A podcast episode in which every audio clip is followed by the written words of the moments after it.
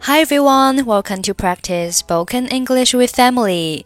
欢迎收听和 Emily 一起练口语，我是 Emily。Okay, today's sentence is Is this room service? Is this room service? Is this room service? Is this 表示这是什么什么吗？比如说，这是你的钢笔吗 ？Is this your pen？如果是 Is that，就表示那是什么什么吗？比如说，那是你的书吗？Is that your book？Room service 表示酒店的客房服务，所以 Is this room service？意思就是这是客房服务吗？你好。请问这是客房服务吗 ？Hello, is this room service? 是的，请问我能为您做点什么吗？Yes, it is. How can I help you? 我想提前预定一下明天早上的早餐。I'd like to pre-order my breakfast for tomorrow morning. 没问题，先生。您想吃点什么 ？No problem, sir. What would you like? 两个炒鸡蛋，加草莓酱的吐司面包，一碗加牛奶和葡萄柚汁的玉米片。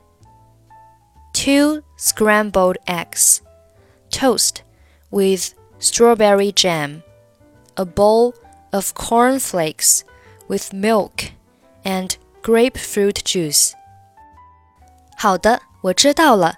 您挑选的食物都很好。您要我们几点给您把早餐送到房间呢？Okay, I got it. All excellent choices. What time would you like your breakfast delivered to your room? 早上六点半可以吗？我明天很早就要出门。Is six thirty a.m. all right? I have to get an early start tomorrow. 可以，我们厨房早上六点开门，您的早餐会准时送达。Yes, our kitchen opens at 6 a.m. Your breakfast will be delivered on time. 感谢你这么专业的服务。Thanks for your professional service. 不用客气，晚安，先生。You're welcome.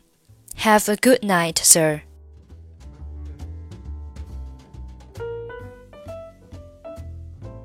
Hello, is this room service? Yes, it is. How can I help you? I'd like to pre-order my breakfast for tomorrow morning. No problem, sir. What would you like?